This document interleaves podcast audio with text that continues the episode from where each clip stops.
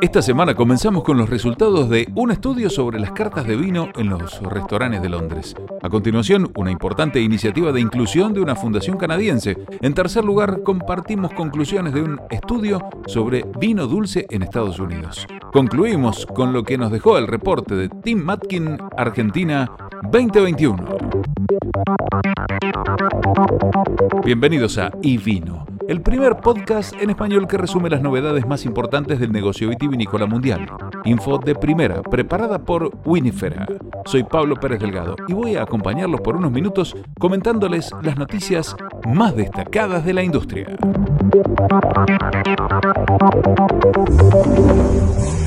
Largamos.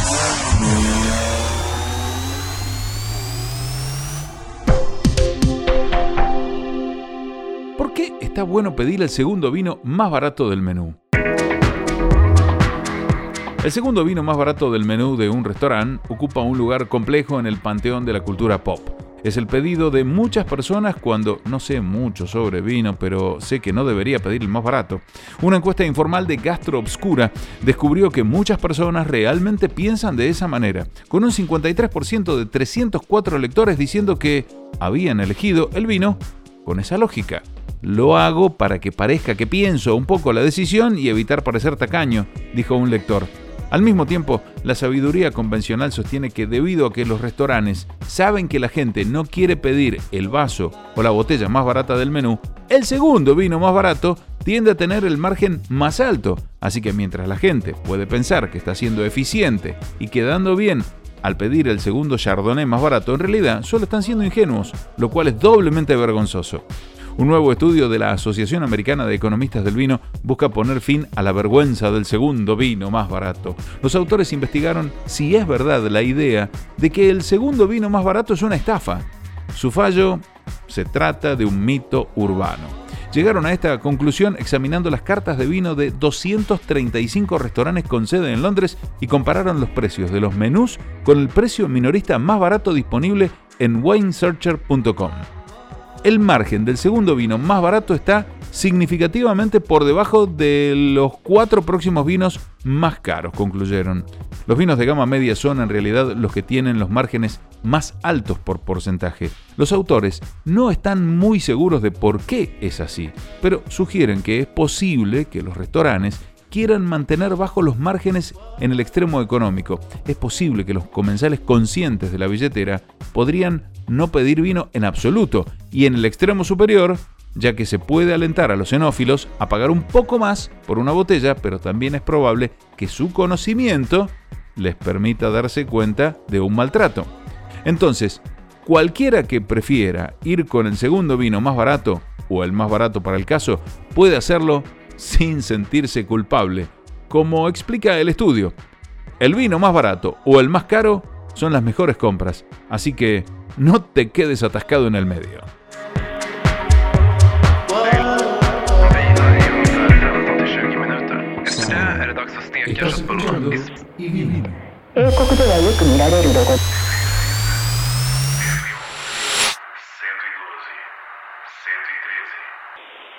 Nace una nueva experiencia de cata de vinos inclusiva. Deaf Blind Ontario Services ha tomado una iniciativa que apoya a las personas sordas con problemas de audición, no verbales y sordociegas con una variedad de servicios para que puedan vivir y prosperar dentro de la comunidad del vino. Ya sea un conocedor de vinos o alguien buscando una divertida noche de viernes, se trata de un evento que marcará la diferencia para las personas con sordoceguera mientras disfruta de una experiencia de degustación única en su hogar. Esto lo dice Susan Maynham, directora de Desarrollo y Comunicaciones. La velada comenzará con la degustación de un vino originario de una tierra rica en historia y variada orografía, conocida como uno de los mejores ejemplos de la región donde se produce. El segundo vino es de una región soleada, que tiene sabores jugosos, con notas tanto afrutadas como especiadas. Por último, los invitados podrán degustar una mezcla de uvas cultivadas a gran altura que le dan al vino un rico aroma y un final elegante. Con el distanciamiento social aún vigente, decidimos organizar el evento por segundo año, introduciendo un nuevo elemento con una subasta en línea. Queremos aprovechar al máximo las circunstancias actuales y unir a las personas por una buena causa durante el mes nacional de concientización sobre la sordoceguera que es en junio. Así lo dijo la organizadora. Estás escuchando y vino.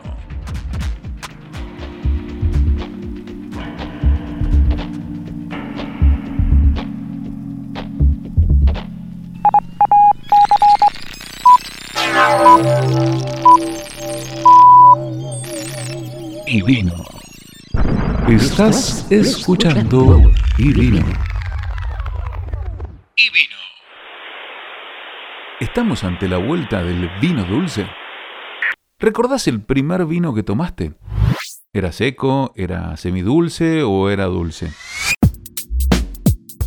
Si contestaste dulce, hay coincidencia con los resultados de la investigación de un nuevo estudio de consumidores de vino lanzado en Estados Unidos por EIJ Gallo.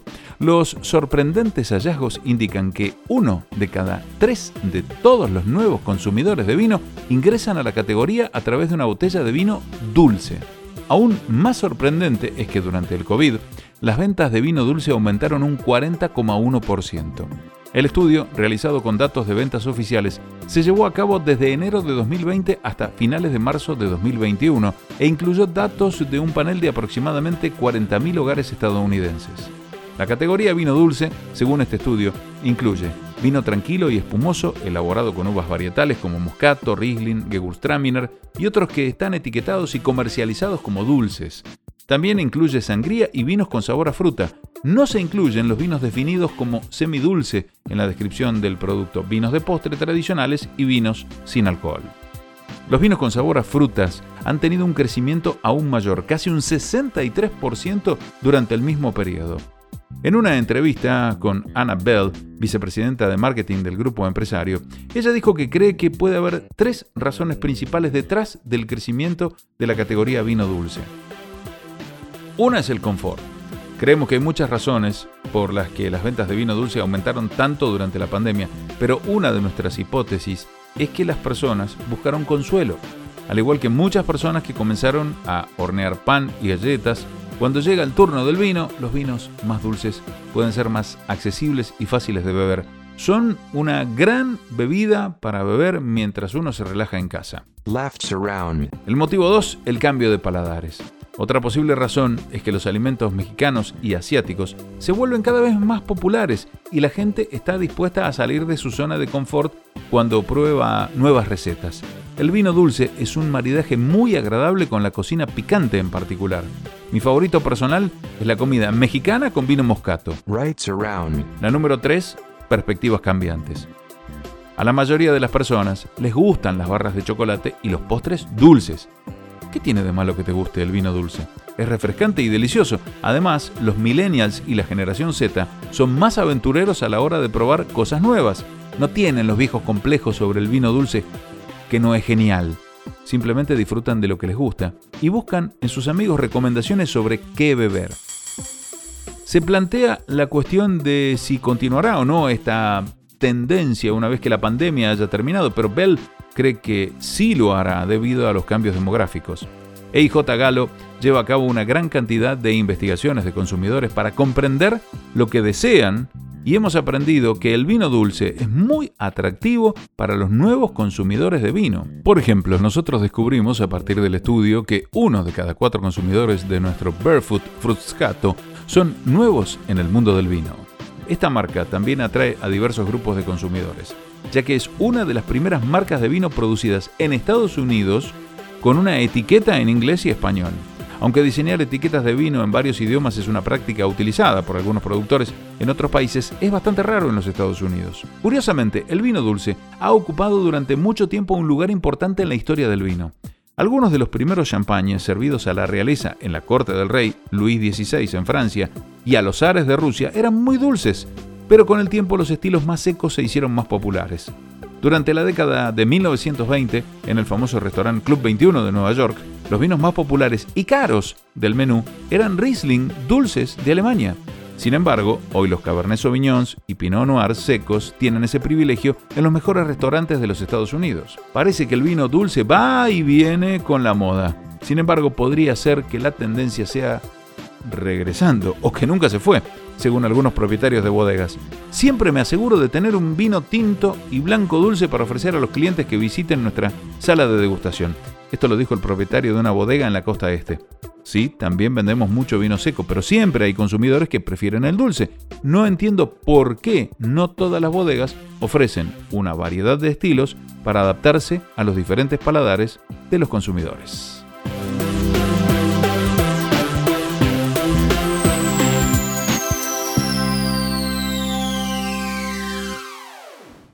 Escuchando y vino.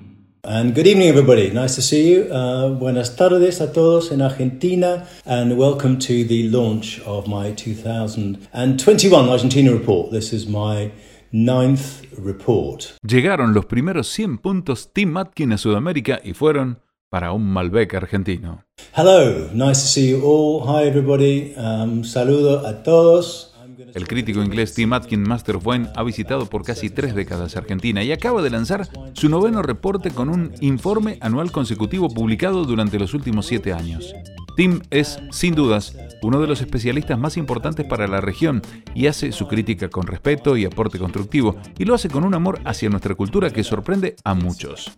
Este año, a raíz de la pandemia, Tim Atkin no pudo viajar a la Argentina y por ello se organizaron las degustaciones con el apoyo de Wines of Argentina y la colaboración de Winifera. I would also like to thank my friends and colleagues at Winifera, Maria Laura Ortiz and her husband Rodrigo. Se lograron enviar más de 1.800 vinos al Reino Unido, donde degustó durante 45 días y mantuvo más de 85 reuniones online con sus hacedores. Le consultamos qué es lo que más le sorprendió este año y respondió un poco de todo, para ser honesto, pero me gustaría resaltar algunas categorías especiales. Primero, los vinos blancos. El semillón parece que ha surgido como una uva de clase mundial en Argentina y otros lugares del Nuevo Mundo. La Chardonnay, así como los blends de blancas, han mejorado significativamente este año. Entre los tintos que probé, fue un placer ver más y más Cabernet Francs. Estuve también encantado de probar algunas criollas chicas, ya que la uva proporciona un vínculo con los orígenes de la industria del vino y más elegante que un blend del Ródano. Como el impacto del cambio climático aumenta, varietales como Garnacha, Murvedre y en menor medida Syrah seguramente ganarán en importancia. Lo mismo ocurre con otras variedades que retienen la acidez en climas cálidos y secos, como Petit Verdot y Tanat. Otra cosa que destaco, dijo Tim Atkin, fue la calidad de la cosecha 2019. Un año fresco y seco que produjo tintos y blancos de impresionante elegancia y longevidad. Lo considero la mejor añada de Argentina, un año superior incluso a 2013. Más concretamente, estos son los mejores vinos que han hecho y es más probable que se desarrollen aún más en botella comparados con sus ilustres predecesores. Por último, me gustaría decir unas palabras sobre el Malbec. El continuo ascenso de la cepa insignia de la Argentina es una de las historias de éxito más inesperadas en el mundo del vino. A principios de la década de 1990, casi nadie quería plantar, vender o beber Malbec. Ahora ha establecido su propia categoría, su propio universo en Argentina. El Malbec es cada vez más diverso, refleja tanto el origen como el estilo de elaboración del vino y la calidad de los mejores vinos sigue mejorando. Es totalmente apropiado que mis primeros 100 puntos de Argentina sean para un Malbec. Uni del Bon 2019 de Per se es verdaderamente un vino de clase mundial. Justamente estuvimos hablando con Edgardo del Popolo, uno de los hacedores de este vino ganador de los 100 puntos. La verdad que lo que más nos pone orgullosos y nos reconforta y nos sentimos muy honrados son los comentarios que hace sobre el vino, porque hace una descripción que conjuga súper, súper bien con lo que nosotros pensamos del mismo, teniendo en cuenta que, que en esta oportunidad no nos pudimos reunir y catar juntos y compartir una, una vivencia, lo que da una situación de un encuentro personal, lo pudimos hacer a la distancia. Y independientemente del significado del puntaje, que que sin duda es algo bastante particular, bastante personal, bastante subjetivo, los comentarios respecto a la transparencia del vino y a, la visión sobre el lugar es lo que más nos, nos reconforta. Yo creo que Tim ha hecho un reconocimiento sobre un lugar muy especial, sobre un viñedo muy especial y sobre una interpretación de ese vino en el cual se deja traslucir el viñedo que hay atrás. Es lo que más nos gusta y nos gusta mucho también el correlato de esto con el resto del vino argentino y su gran reconocimiento hacia el Malbec como variedad, hacia las distintas zonas y hacia los distintos productores. Yo creo que eh, lo que pone eh, al vino argentino en relevancia en la actualidad es poder hablar de las zonas primero, hablar de, de los pequeños sitios y de los sitios tan especiales y también este, detrás de eso a los productores. Pero siempre en segundo lugar el productor y en primer lugar el lugar. Además, Eddie del Popolo nos explicó un poco cómo se trabaja este Uni del Bonsan 2019 de per se.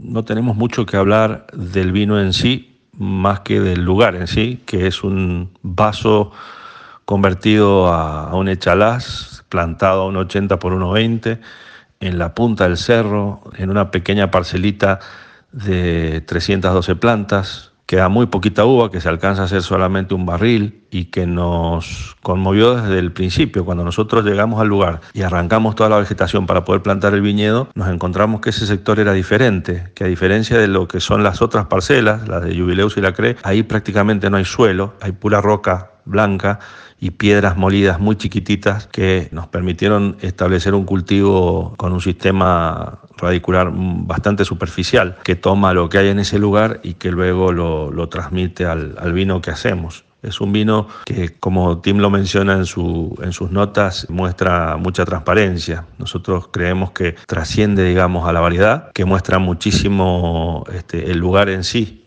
un lugar que da un carácter de vino que creemos que con el tiempo va a evolucionar muy, muy lentamente. De la manera que nosotros probamos la uva y vemos que su evolución hasta la cosecha, desde que la empezamos a probar, es muy, muy lenta, en el caso del vino creemos que va a pasar algo parecido y que eso lo hace distinto y lo hace especial. Nos pone muy muy contentos que Tim en esta cosecha, que para nosotros ha sido la mejor cosecha desde que nosotros hacemos vino, eh, lo haya reconocido justamente de la forma en que lo hizo.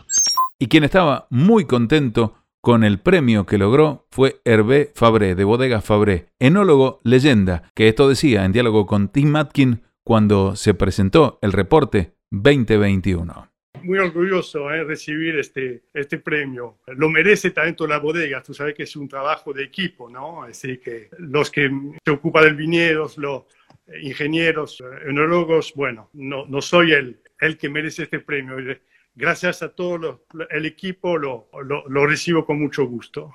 Y si quieren ver todos los ganadores de este año, el podio de lo más importante del reporte 2021 de Tim Matkin, ingresen a ivino.blog.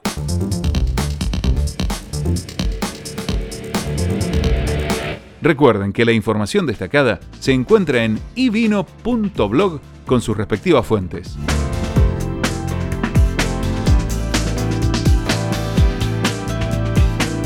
Auspiciaron Winifera, Estrategias y Mercados y Go to Wine. Hasta el próximo episodio.